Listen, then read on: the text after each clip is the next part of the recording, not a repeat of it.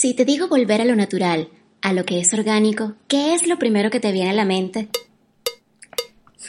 Mientras lo piensas, me presento.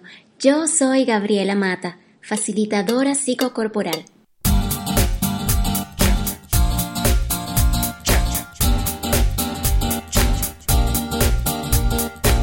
Y este es el podcast de Excelente Tú un espacio dedicado a ti que buscas superar la actual versión de ti mismo y tener una mejor calidad de vida. Bienvenidos. Te preguntaba al inicio de este episodio qué es lo primero que viene a tu mente cuando te hablo de volver a lo natural. ¿Pensaste en alimentación? Tal vez en un plato de comida saludable con vegetales, hortalizas y otras especias o alimentos orgánicos, tal vez en un mineral procesado cosméticamente para la piel. Tal vez algo mucho más natural y te ubicaste en un campo rodeado de árboles, una playa, la montaña. Pero no, no vamos a hablar de alimentos orgánicos, cosméticos ni paisajes naturales, en Internet hay ya demasiada información acerca de esto. Lo que yo quiero hablarte es de volver a la raíz, a lo que se siente natural. Existen miles de historias de personas que en un punto de su vida sintieron la necesidad de renunciar a su puesto de trabajo, a un cargo importantísimo, dejar un oficio lucrativo y de renombre que no les hacía feliz para volver a sus raíces y conectarse de nuevo con sus deseos más simples y puros, aquellas cosas que le gustaban de niños. ¿Tú recuerdas cuando nos preguntaban de niños, ¿qué quieres ser cuando seas grande? Y los niños respondían, yo quiero ser médico, yo quiero ser bombero, astronauta, bailarina, maestra, yo quiero pintar, yo quiero cantar, yo quiero ser un artista famoso. Y son solo profesiones, pero cada una de ellas tiene una habilidad con la que nos identificábamos, que luego de adultos desarrollamos ejerciendo otros oficios.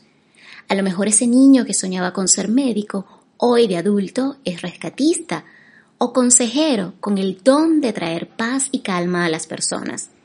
Ese don es lo que guía su propósito de vida todo el conocimiento que adquirimos a lo largo de la vida, científico o no, nuestras capacidades, nos enseñan a crecer y aprender nuevas habilidades que podemos compartir a través del servicio a otros, haciendo aquello que más nos gusta hacer, redundando en un trabajo feliz, en dinero feliz y en una vida más placentera. La reconexión con nuestro niño interior o con nuestro hemisferio derecho es el camino de vuelta a la raíz de lo que te hace feliz, de lo que es natural para ti, lo que se te da de manera fácil y fluida sin pensarlo, sin elaborarlo mucho. Eso de lo que hablas tan fácilmente y te identifica.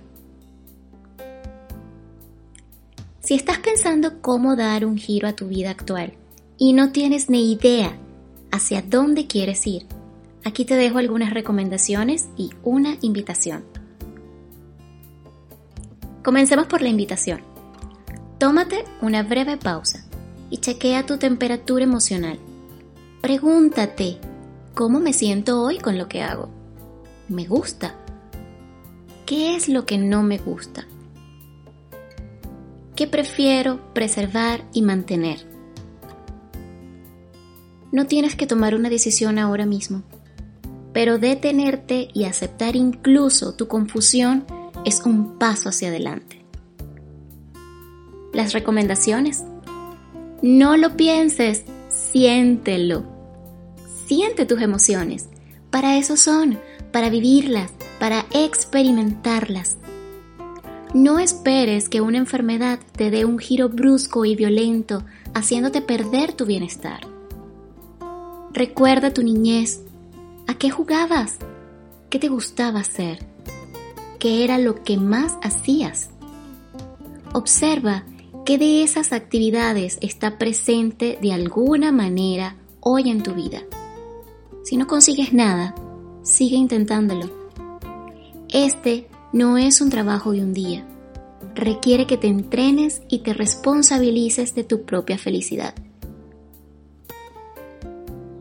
Si te gustó este tema y quieres tener más información, visítanos en excelentetu.wordpress.com y síguenos por arroba.